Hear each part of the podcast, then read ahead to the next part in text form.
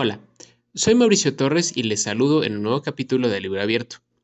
Hoy es domingo 2 de julio de 2023 y hoy todavía les voy a quedar a deber el episodio de libros sobre diversidad sexual, pero traigo otro tema que pienso que les interesará, en especial si son millennials o centennials.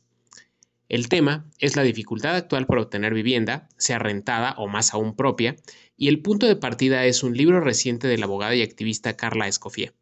Su trabajo se titula País sin techo.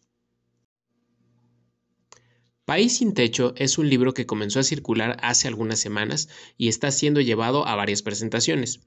El jueves tuvo una en la Ciudad de México, tenía otra en Puerta en Aguascalientes y algunas más. En él, Carles Escoffier, quien es un especialista en el tema de la vivienda, sus regulaciones e impactos sociales, así como una tuitera muy activa, expone los motivos por los cuales argumenta que México tiene una crisis de vivienda. Debo confesar que yo aún no leo el libro, aunque sí he leído comentarios y entrevistas sobre él, y una de ellas fue una que publicamos el pasado jueves 29 de junio en Animal Político.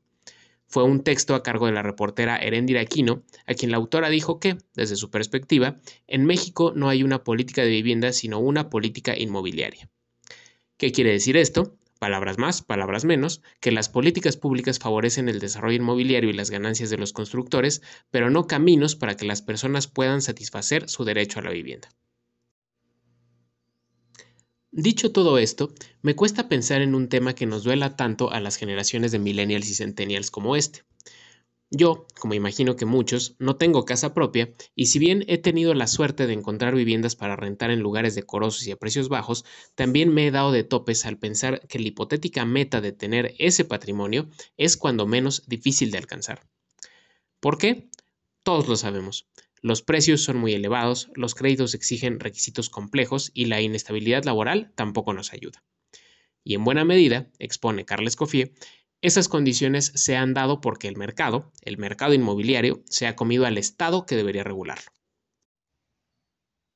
En fin, por todo lo anterior, este capítulo sí resultará un tanto de bajón, y lo siento, pero es un tema del que debemos hablar, que debemos entender y que debemos atacar.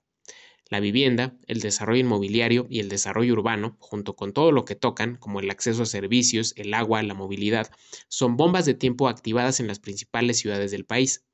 La pregunta ahora es, ¿qué vamos a hacer para que esas bombas no nos exploten? Y bueno, con todo esto, así llegamos al final de este capítulo de Libro Abierto.